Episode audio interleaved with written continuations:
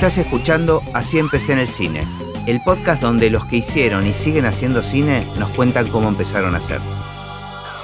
Hoy nos visita Fernando Galucci. Bueno, hoy tal vez suena un poquito distinto, si bien trajimos nuestros propios micrófonos y nuestros propios equipos y grabadora, estamos haciendo mm, este episodio del podcast en contexto de- del Festival de Cine de Tucumán, Tucumán Cine. Este sería como un podcast ambulante. Es el podcast ambulante. No, la verdad que es, eh, agradecemos mucho que nos hayan invitado y nos permite de alguna manera hacer un aporte y hacer un poquito más federal el podcast, ¿no? Porque nosotros Sí. nunca quisimos hacerlo este, ni telefónicamente ni por Zoom, eh, solo es presencial porque me parece que la experiencia es, es de esa manera, así fue pensado siempre el podcast. Pero bueno, no todo el mundo se puede acercar a nuestro estudio que está en Buenos Aires, así que esta posibilidad de que nos inviten a un festival y poder grabar con gente local es una gran alegría. Federaliza el micrófono. Exactamente. bueno, empiezo siempre con la misma pregunta, Ajá. que es, ¿cuál es tu recuerdo más lejano en relación al cine o si tenés noción en qué momento registraste el cine? Eh, me acuerdo de chiquito ver películas de terror. Yo tengo hermanos que son mucho mayor que yo. Eh, ellos veían mucho cine de terror y con la intención de hacerme asustar a mí. Pero cuando era chico, tipo a los cuatro años, estaban viendo Chucky. Y yo fui con un cuchillo a la habitación y se asustaron todos. Ese fue mi primer... Fue la venganza. Sí, fue la venganza de Chucky, el niño con rulos. Eran películas que se alquilaban, VHS. VHS, sí. Eh, después eh, mi O hermano... sea, tu entrada al cine fue de terror. y, y en VHS. Ok. después mi hermano mayor me llevó a ver eh, Jurassic Park, me acuerdo. Eh, era en 3D, lo- se lo hacía en un cine que ya no existe más acá, que después pasó a ser la Iglesia Universal y hoy es el Teatro Mercedes Sosa. Mira. Bueno, ahí me empecé a, a- a adentrar un poco con el, con el cine, eh, pero mayormente recuerdo mucho ver con mi papá eh, películas de Truffaut como, sí, eh, Truffaut y del neorrealismo italiano vi mucho, los 400 golpes me acuerdo, me lo acuerdo mucho. Mirá, bueno, entonces había un amor por el cine en tu familia, evidentemente, digamos. A mi papá veía mucho, sí, Ajá. y le gustaba mucho también, eh, ¿cómo se llamaba este inspector tipo Columbo, algo así se llamaba? Sí, sí, pues, a Columbo era una Él serie. veía un montón era eso, espectacular, sí. sí, sí, sí. Y bueno, eh, con, con él me, medio que me, a- me empezó a gustar mucho el cine. Igual la experiencia siempre era en videos y en la tele, o, o- o era de Ah, sala también. Sí, a veces era de sala, sobre todo cuando eran las salidas de mis hermanos que invitaban a sus novias de esos momentos, entonces me Mm, vos llevaban a mí ahí. Eh, recuerdo mucho, por ejemplo, esa de Jurassic Park, recuerdo mucho la de mm, El Rey León, me acuerdo. Una de las Guerras de la Galaxia también, que ahí fue la primera vez que quedé asombrado por el mundo sonoro. Ajá. Y otra que recuerdo mucho también era ET, a principios de los 90. No sé si era que pasaban una versión o qué pasó, porque Claro, era, Ya no era anterior, estreno, digamos. Claro, claro. Pero ET es una película que la repiten y la repiten en este podcast como, como algo bastante fundacional. ¿Y hay alguna escena en particular que sentís que te quedó en la retina, alguna imagen, una sensación? eh, no es de mi infancia, pero recuerdo mucho la escena, la escena inicial de Apocalipsis Now me, me voló la cabeza la primera vez porque eh, escuchaba mucho a The Doors y recuerdo que arrancaba, eh, la- tuve una primera versión que la vi en, en la tele, en VHS, y después, eh, un tiempo más adelante, mi hermano compra como el 5.1 Ujú. y escucho por primera vez la sensación de que el, el helicóptero que estaba sobre la pantalla en negro iba pasando desde Ajá. atrás hacia adelante y giraba. eh, y de, de pronto empieza a, sonar eh, Is It the End? Y, a- y inmediatamente la- el ventilador de techo eh, me pareció lo más hermoso del cine. Se y te resignificaron los Doors ahí. se- recontra resignificaron los. Doors y creo que fue algo que me impulsó bastante para estudiar eh, o especializarme en todo caso en el sonido. Claro. Qué interesante, porque haciendo música, yo siempre digo que la música este, de- en, en el cine tiene el poder de resignificar una escena, ¿no? Nosotros tenemos una escena determinada, le ponemos una u otra música y se pueden convertir. Lo que estamos contando es otra cosa totalmente distinta. Totalmente. Pero recién acabas de mencionar el caso inverso. A vos se te resignificó una música a partir de una música que vos ya escuchabas y a partir de ver una película y aplicada a una imagen, la música se te resignificó. Nunca, nunca lo había pensado así. Sí, y sobre todo a partir de los sonidos, o sea, me- el, el helicóptero ese me, mm, le daba mucho más sentido a esa canción también. ¿sí? No lo había pensado hasta que lo acabas de decir, sí. Claro, no, no, yo me. Porque es algo que constantemente pienso, ¿no? El poder que tiene la música de resignificar una imagen. Nunca lo pensé al revés. Está buenísimo. Em, y mencionaste también en La Guerra de las Galaxias también que Sí. te pasó algo con el sonido o te llamó la atención. Me llamó la atención, era bastante chico cuando me llamó la atención porque había mucho elemento manufacturado, eran producidos los sonidos, no eran cosas, eh, ¿cómo te puedo decir? Como un sonido mm, eh, existente. No estaba dentro de lo que yo conocía. Entonces todos esos elementos sonoros eh, que estaban agregados en esa película mm, mm, habían logrado eh, como apropiarse de, de- de ese mundo fantástico que, que era las guerras de las galaxias y se los creía. Claro. No era que era algo que estaba puesto y, y no se pegaba. ¿Y qué, te acordás qué edad tenías? O... Me- no sé, Porque calculo digo- que debo haber tenido unos seis años No, porque es una observación casi de, de una profesión, ¿no? Como observar es como verle los hilos a, las, a una historia, ¿no? Decir, mirá cómo esto está construido. Claro, bueno, no me había dado cuenta de la construcción en todo caso, pero sí me, me daba cuenta de que había muchos sonidos que no estaban dentro de mi existencia, no, no eran normales para mí en mi mundo. Claro. Eh, sin embargo, por ejemplo, con las películas de terror tipo Alien, que de un día para otro todos los monstruos alienígenas sonaban igual a Alien, no había sentido esto como, ah, esto es algo manufacturado. Por más que lo haya sido, lo sentía que era parte de, de ese monstruo en algún sentido. En cambio, en- con las guerras de las galaxias, los sables, los disparos, Todo las naves, todo era muy novedoso para mí. Em, también resultó de que yo tengo un, mi hermano, uno de mis hermanos eh, es DJ, un un DJ muy conocido acá en la provincia de Tucumán. Y mm, él medio que me empujó a este camino de los, de los sonidos y no tanto sobre la supremacía de la imagen en algún Claro, sentido. Era, yo escuchaba más las películas que, que mirarlas. Ajá.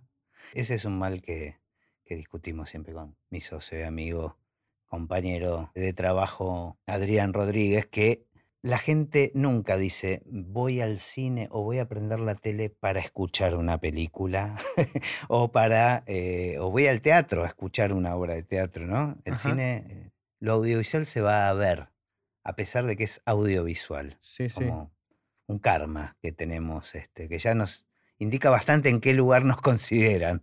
Totalmente. Y hay algo también de eso de la supremacía de la imagen que no se percibe tanto y que me parece que ahí está la magia del sonido, que es que cuanto más invisible es ante esa imagen, mejor funciona, digamos. Entonces creo que el sonidista tiene esa cosa de, de ser invisible en la producción y cuanto más invisible es, mejor es su trabajo. Es tremendo, solo se nota cuando está mal, Claro. si no, no existe. Salvo, ¿sabes que hace poco vi en el Malva eh, Jesús López?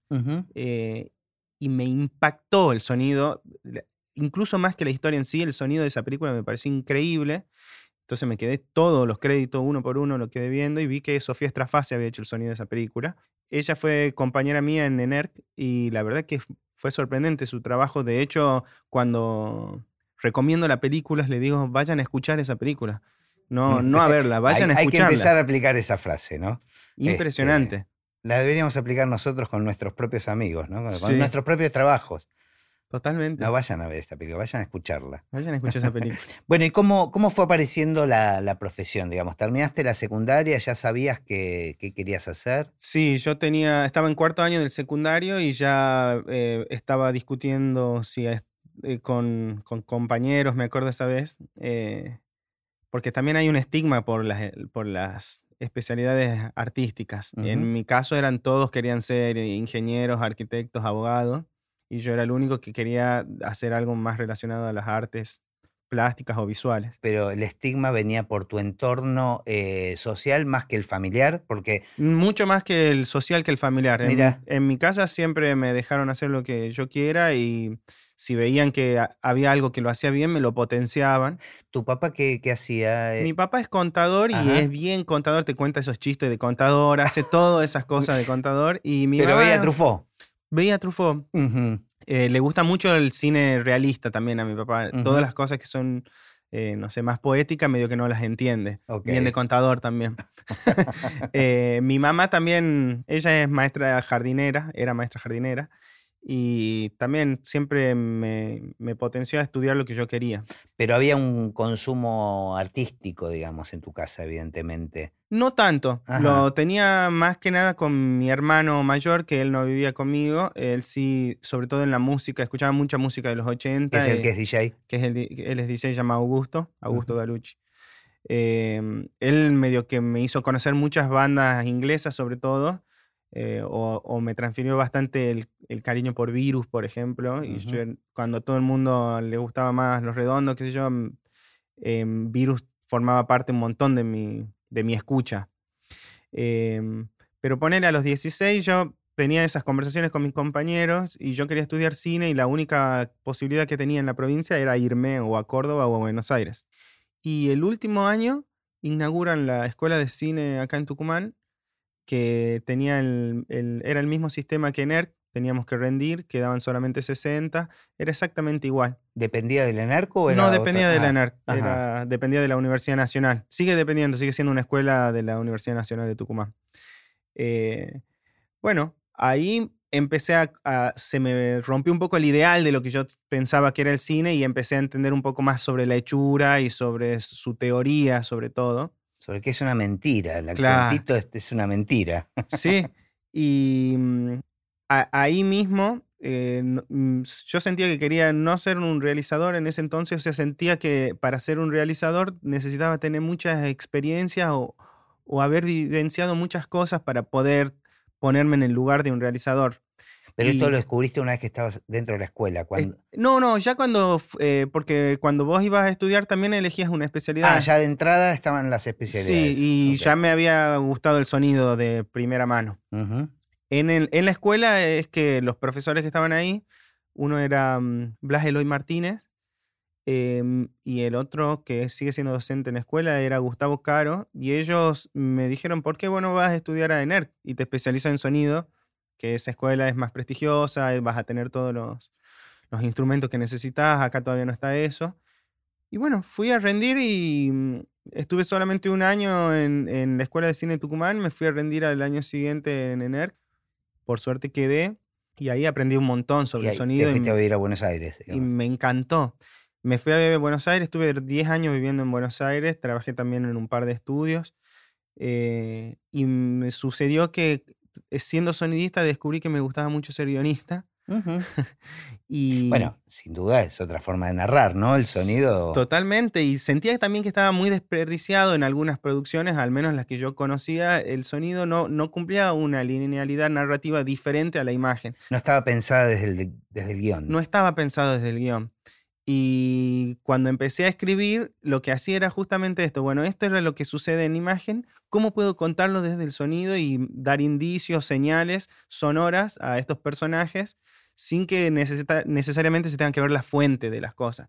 Y bueno, si, tienen la posibilidad de ver algunas de mis producciones, se van a dar cuenta de que el sonido ocupa un lugar importante y siempre hay algo fuera de campo desarrollándose. Contar los nombres de tus producciones, así nuestros oyentes. Em, tengo, bueno, un cortometraje que se llama Parálisis del Sueño, que em, ese tiene la particularidad de que lo empecé, eh, fue un sueño, tuve un sueño, lo hice un poema, hice un, curso de escritura con Selva Almada, ella mm, lo leyó, le gustó y me ayudó un poco, lo terminé dándole un formato de guion y una vez que tenía el guion, como no tenía plata para salir a, a filmarlo, lo que hice fue editar y armar toda la banda sonora. Entonces lo que hicimos fue ir a pescar imágenes para esos sonidos y no al revés. repite casi lo, lo, que dijimos antes de, del tema de los Doors, ¿no?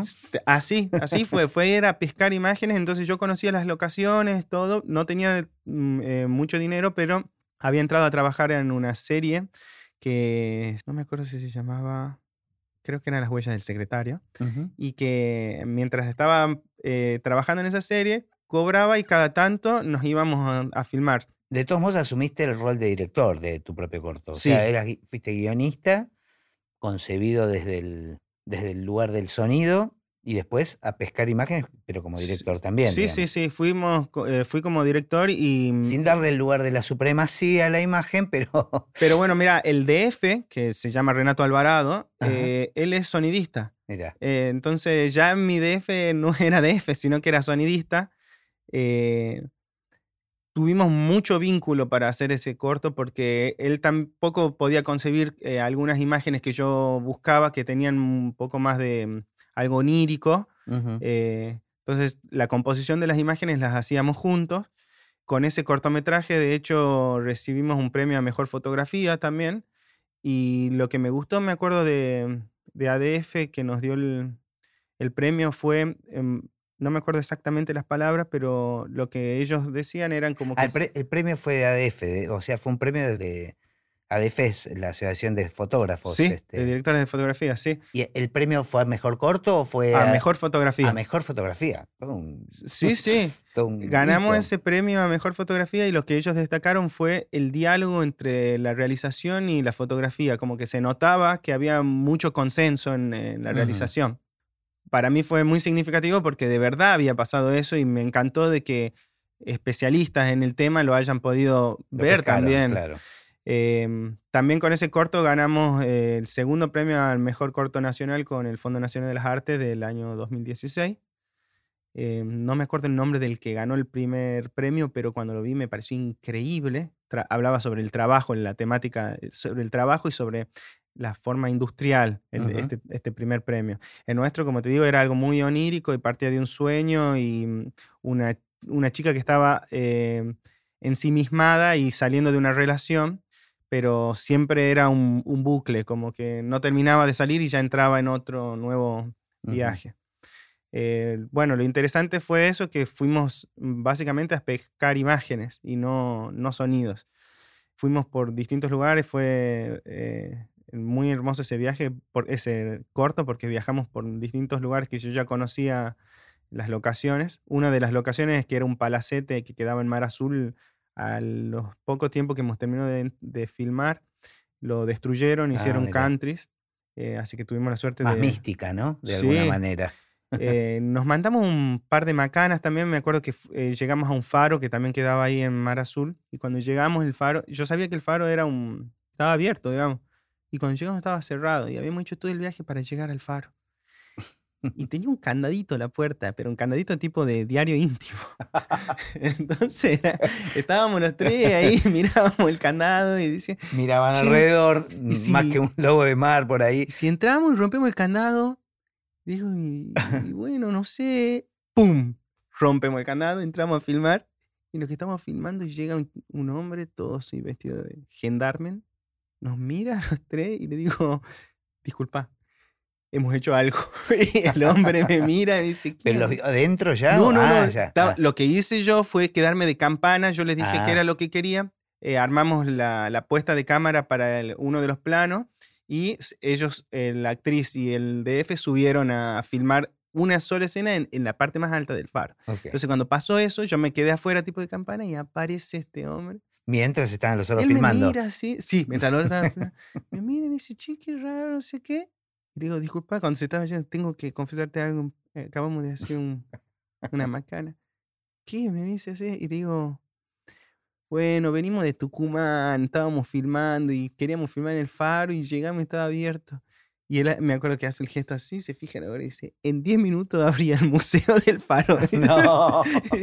ah, qué genial. Y me dice, ¿de dónde sos vos? De Tucumán. Y dice, los tucumanos siempre haciendo una. Yo soy salteño, estoy acá y viene un tucumano a romperme los huevos.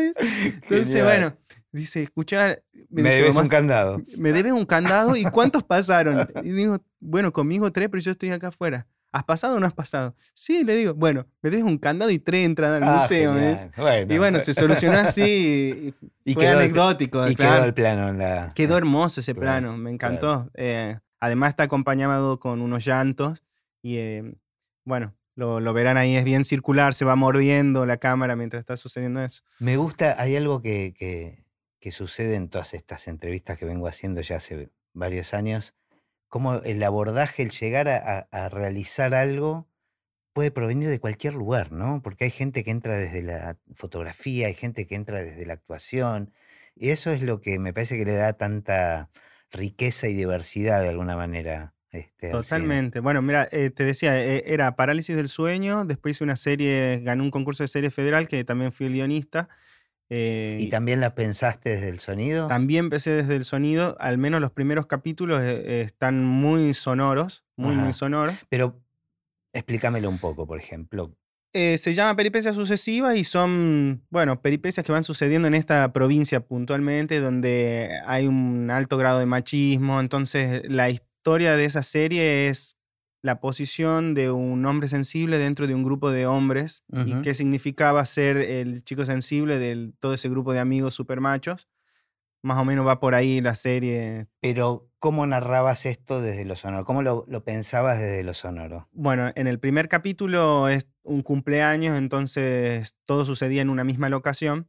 Entonces lo que yo buscaba era qué elementos podían sonar fuera de campo eh, y que todos estos personajes hagan acuso de recibo. Entonces yo tenía eh, un, un, timbre, por ejemplo, en donde sonaba el timbre y la cámara iba siguiendo desde que golpeaba el martillo al timbre, todo el cable hasta llegar a ah, la puerta. Y con eso era un montón. También además... Casi que el punto de vista era el, el sonido. Sí, eh, eh, o sea, estaban en un primer plano, se respetaban igual los puntos de vista y los de escucha, pero para mí el punto de escucha es muy importante a la hora de escribir. E incluso hay veces que el punto de escucha está mucho más claro que el punto de sonido en mis escrituras. Y ese, ese mm, establecer cuál es el punto de mirada o a, qué altura se va poner la cámara de estos personajes, es algo que sí lo, lo, hablo mucho con el director de fotografía y lo vamos dialogando. Me gusta que me propongan también. Claro. Eh, entonces, bueno, eso se va encontrando, pero el, de, el sonoro, el punto de escucha, casi que siempre está muy, desde el guion ya se lo entiende. Em, después otra cosa que hago, que sumé mucho en esa serie, es, tengo un hobby de grabar a los altoparlantes. Acá hay muchos que te ofrecen de todo, desde, no sé, batería. Ah, los altos parlantes son los, eh, los que van Vendedores ambulantes ah, y arriba de carro. Bueno, tengo de todos. Ah, mirá. Vamos a intercambiar material, me parece, en algún momento. ¿no? Sí, tengo verdulerías, eh, otros que ah, venden chatarra, otros que, no sé, propagandas políticas. Entonces, todo eso lo voy. Es una colección. Una colección personal de esos elementos. Y, y en casi todos, al menos uno de esos soniditos se va a meter. Claro. Eh, sí. Es como el cameo de Hitchcock en tus, este, pero en tus realizaciones tiene que estar alguno de esos. Alguno de esos tiene que estar porque además me gusta mucho eh, contar historias sobre la tucumanidad. Entonces siento que al menos el inconsciente tucumano sí se puede parar y decir, ah, estamos acá en la provincia. Eso es muy representativo. Es muy representativo, sí. Eh, bueno, es eso después. ¿Y, esa serie qué, pasó? ¿Se... Está ahora, actualmente está en Contar. Ah, ok. Eh, la pueden encontrar ahí, se llama Peripecia Sucesiva. Eh, el primer capítulo se llama El cumpleaños del gordo Pishka, que partió de una historia real. Leí una noticia que en Santiago del Estero un hombre había secuestrado a sus amigos para festejar el cumpleaños y dije, esto es impresionante. y lo empecé a guionar en base a eso. Antes había escrito un guion que se llamaba Golondrinas, fue una ópera prima de Mariano Mourinho. Eh, cuando fuimos a filmar Golondrinas, la filmamos en Gualeguaychú. Pero la dirigió otra Mariano Mourinho, ¿Y vos qué, rol cumplías eh, ahí más allá del guion? Eh, hice, fui, bueno, en guion fui guionista y el dialoguista y en, hice todo el sonido directo. Fui el director de sonido y el microfonista fue David Nardelli que estoy pensando esa, esa doble función que tuviste que se repite también en ambos casos una situación. O sea, me está diciendo que lo escribiste pero no lo dirigiste, pero lo viste dirigir, ¿no? Eso debe ser toda una experiencia, ¿no? Pensar en algo, yo he entrevistado guionistas y me, siempre me da mucha curiosidad qué pasa con eso, ¿no? Con algo que vos escribiste e imaginaste, después es la mirada de otro. Pero también se te repitió con el sonido, porque me, me dijiste que hiciste el sonido directo y después no hiciste la post. No hice la post. Contame eso. Está, muy bien la pregunta. Eh, es algo que es verdad. O sea, eh, ahora por primera vez escribí un guion en donde no estuve en ninguna de las otras instancias. Y vos ves cómo está toqueteada la obra, por decirte en algún Para vos. Para mí. Totalmente, para mí. En el caso de Golondrina fue muy especial porque. Mm, bueno, cuando se está haciendo una producción, muchas veces la productora que está realizando la película quiere mm, ahorrarse algunas cosas. Entonces, si viene alguna productora y le dice, yo te voy a hacer la postproducción de sonido, es muy posible que agarre eso. ¿Vos tenías planeado hacer la voz? Eh, Me hubiese encantado hacerla, sí, porque mi imaginario ya estaba bastante mm, claro la, la, idea del sonido. Y también habías escrito en función de. Claro, entonces en realidad Mariano eh, me pidió que yo haga el sonido directo porque yo tenía mucho sobre. Eh, como había escrito todos los diálogos, entendía el modismo. Entonces le podía mm, corregir in situ a los actores cómo se dice tal cosa para que no pierda el verosímil. Entonces ahí, bueno, ahí lo conocía mm, al protagonista de mi serie, que es el gordo Pishka. Em, ¿Cómo se llama? Chiquitín, le decimos a Chiquitín, ya no me acuerdo el nombre porque quedó chiquitín, digamos. Bueno, ahí lo conocí a él y conocí a otro niño actor de acá de Tucumán que se llama mm, Isaías Salvatierra. Y él, como supo que había escrito el guion yo, era siempre se apoyaba en la actuación en mí, me, preguntaba todo. ¿Puedo decir esto? ¿Puedo decir tal cosa? Entonces, la historia estaba ambientada en los 90. Pero bueno, tenías una buena relación con el director también, ¿no? que te daba un espacio para eso. Sí, y bueno, eso es algo muy del cine también, ¿no? Eso de que es un trabajo en equipo. Si no a saber trabajar en equipo, capaz que te conviene hacer otra cosa. Pero no siempre sucede. No siempre sucede, pero por, lo, general sí intento mantener la forma y la, y la amistad ahí latente, porque es, algo que se construye de a todos, no podría ser de otra forma.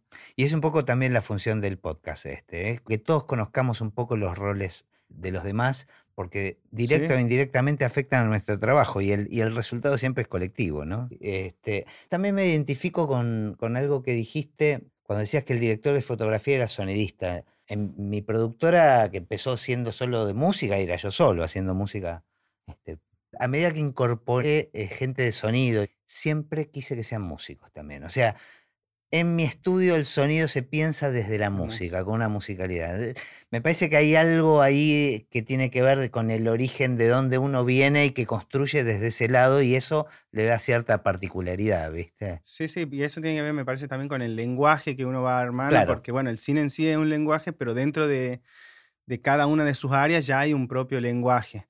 Entonces sí creo también eso de que el sonidista que tiene un, poco de sentido musical, al menos puede percibir ese lenguaje y, y, no tan así, tan técnico, por decirte. Totalmente. Bueno, lo mismo que un guionista que tiene sentido musical, ¿no? Bueno, siempre los escritores dicen, hablan mucho de la música, de, la escritura, ¿no? Este, y de la eh, lectura.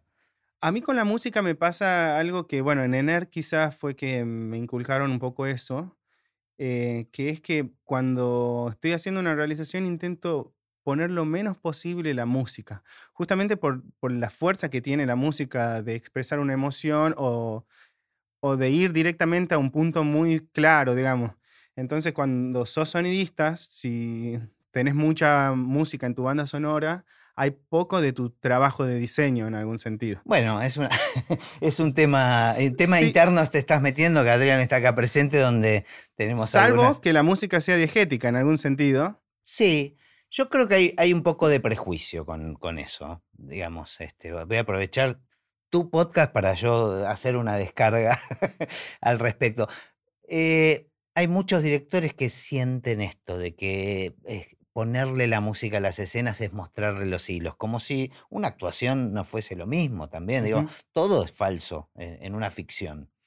Eh, el tema es, y, y, coincido con vos, con que la música es, es un, eh, tiene esa capacidad increíble de conectar directo con la emoción sin ningún tipo de traducción. O sea, claramente una música te lleva a un lugar emocional particular.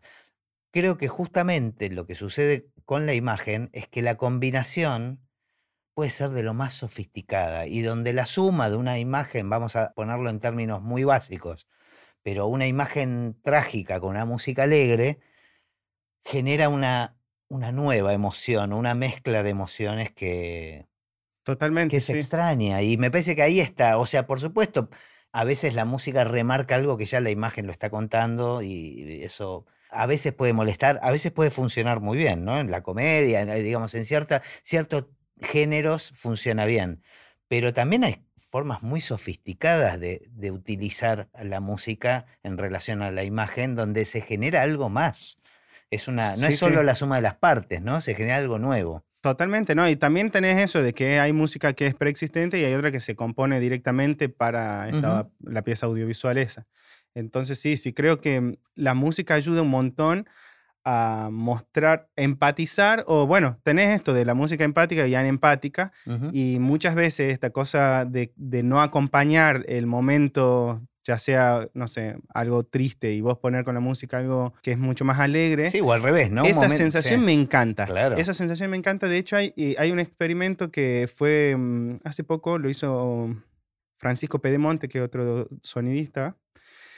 Em, la, la escena de El Guasón, la última, eh, cuando está todo, ocurre todo el primer tiroteo dentro del vagón, el guion eh, decía que era la música, era música extra diegética y era una música, bueno, existente.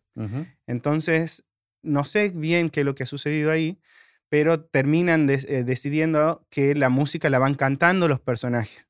Entonces, lo que nosotros hicimos en la clase de sonido fue agarrar el guion original y ponerle la música que ellos decían.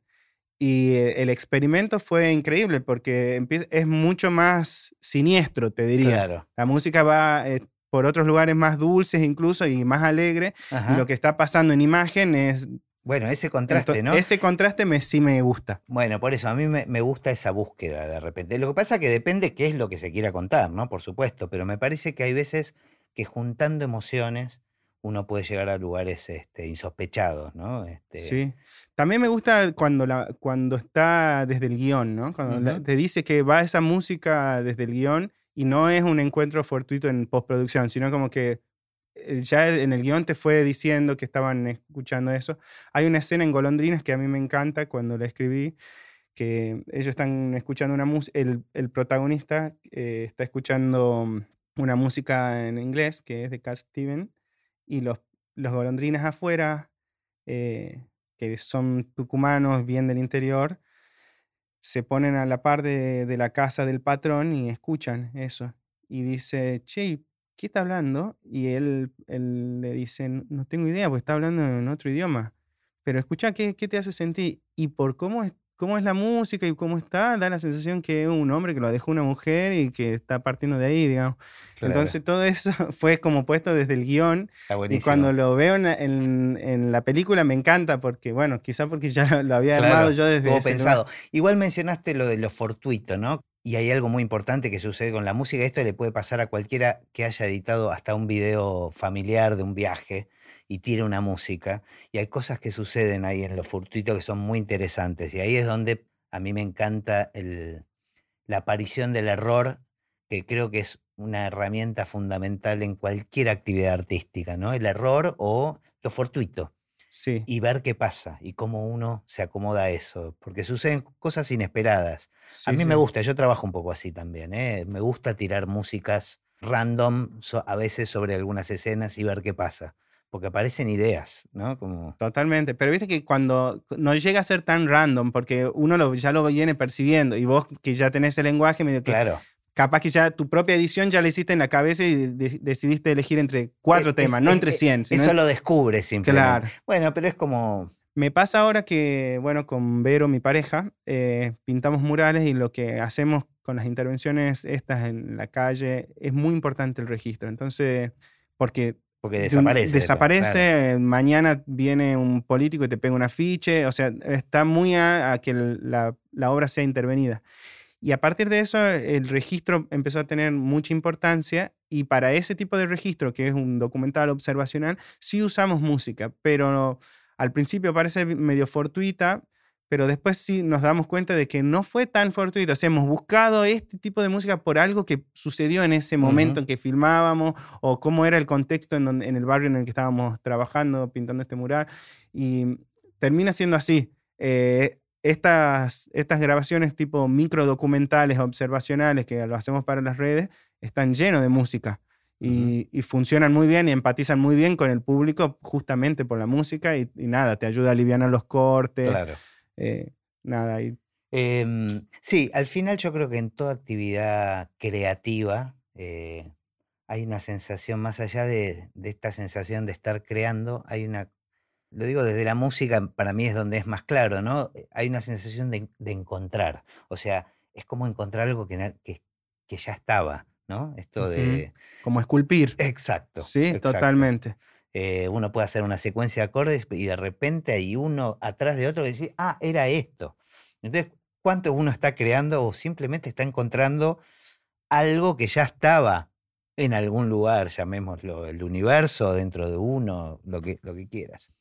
Te iba a decir una cosa que en relación a la música también, que es que, bueno, hace unos años em, publiqué un disco que se llama Salón Unisex.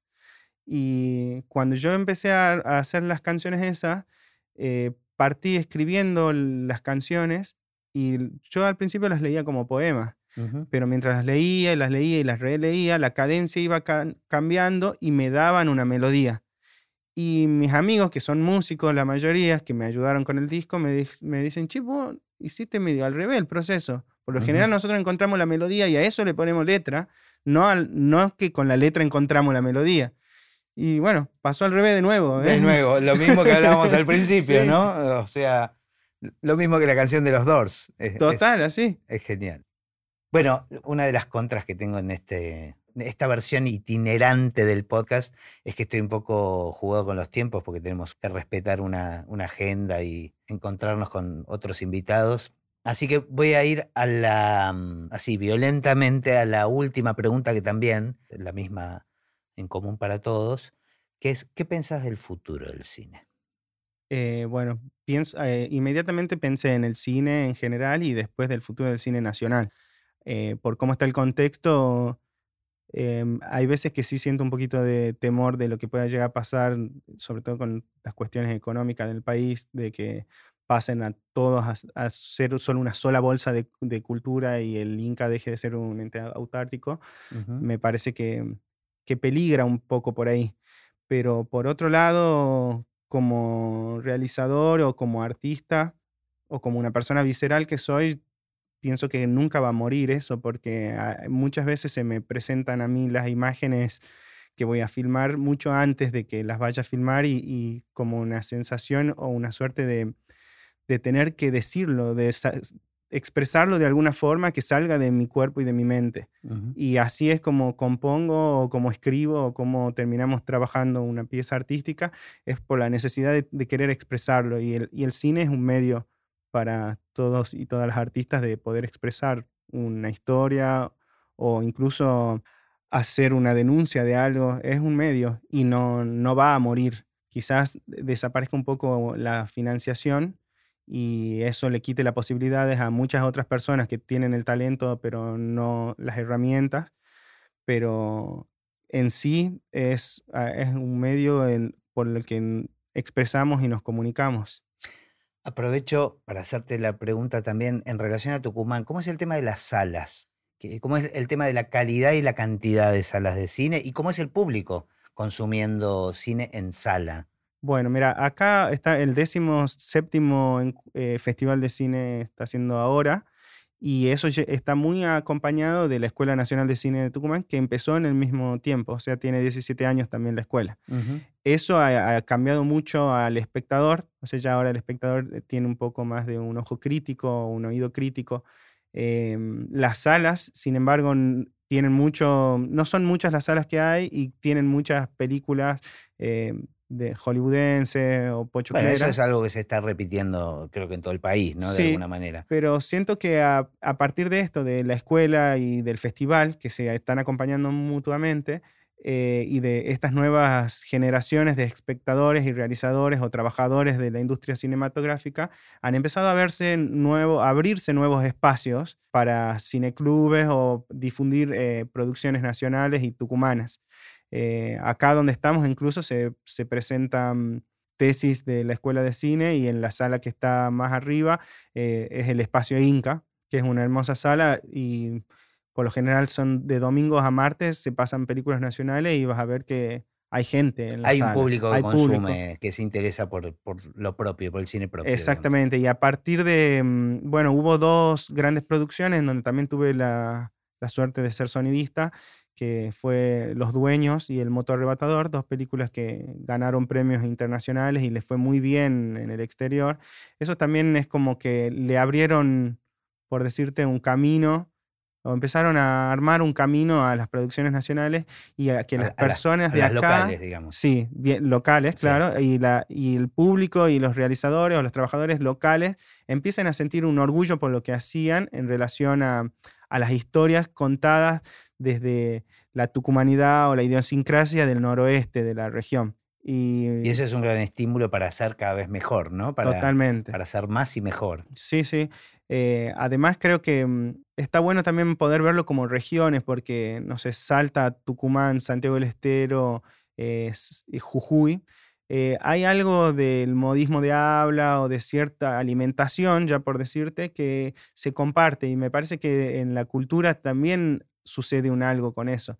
Y cuando ven en las pantallas algo con que es mucho más fácil identificarse, eh, creo que genera una empatía con el público. Me pasó algo ahora que aprovecho esto, eh, cuando presentamos eh, Peripecia Sucesiva, la, me acuerdo que la primera devolución del Inca fue que, que estaba bien, pero que mm, hablaban en, en tucumanos, que no lo entendían. Y yo mm, le digo, bueno, pero esto es un concurso de series federales, digamos, o sea, si quieren les mando con subtítulo, digamos. Y bueno, hicimos eso. Le mandamos un corte que está todo hablado en tucumano, pero con subtítulos al porteño. Pero era, digamos, demasiado local. O sea, realmente Era- costaba entender para un porteño de repente. Y aparentemente sí, Ujú. pero la historia era, era eso, es, digamos, Pero había excesivo modismo tucumano y era, era, Era eso, era un encuentro de hombres que solamente hablaban de esa forma. Ajá. Entonces, a partir de eso sentí que había como una especie de... mm, Como que hay un español muy hegemónico en la televisión nacional y en el cine nacional, que hay veces que al- a, los modismos o a las hablas, ya sea cordobés, tucumano, se lo usa o para estigmatizarlo al personaje, ser un ladrón, o para que te genere risa.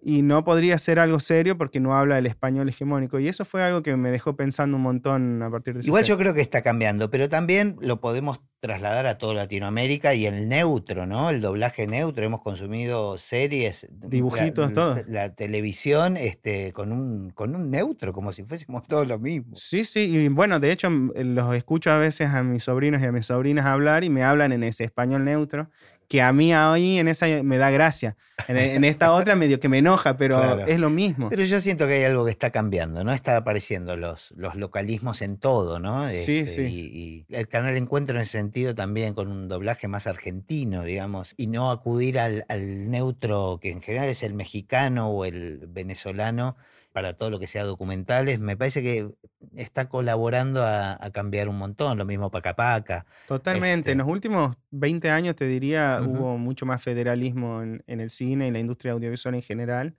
que para atrás. Digamos, desde, no sé si del gobierno de Néstor o de Cristina, se empezó a federalizar mucho más las cuestiones de las realizaciones y eso me parece que es muy importante porque somos un país grande. Totalmente. Bueno, ojalá que, que sirva este pequeño aporte que estamos haciendo nosotros también para federalizar, por lo menos el podcast y, y que se puedan escuchar voces de la industria de, de todo el país. Me encantó, me encantó conversar con vos. La pasé muy bien también y creo que sí es muy importante que la gente conozca un poco la hechura de lo que es el cine y romper la burbujita del ideal de que es algo que apareció en la pantalla, pero muchas veces demoró, no sé, cuatro semanas en realizarse. A veces la postproducción de sonido también estuvo tres semanas, cuatro semanas Está haciéndola. siendo muy generoso. Sí, realmente muy generoso y No, la gente cree que es el boom, que ya está Son todo muchas ahí. más semanas a veces, ¿no? Muchísimas más Este, semanas, sí.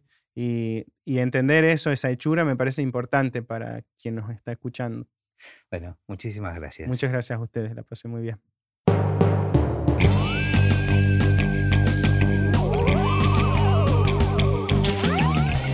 Y así terminó esta conversación de Así empecé en el cine. Mi nombre es Gustavo Pomeranek y espero que la hayan disfrutado al menos un poco de todo lo que disfruté yo. Recuerden que se pueden suscribir para escuchar todos los episodios que vamos subiendo en asíempecénelcine.com. También nos pueden buscar en Apple Podcast, en Spotify o en cualquier otra aplicación de podcast. Los espero en el próximo. Chao.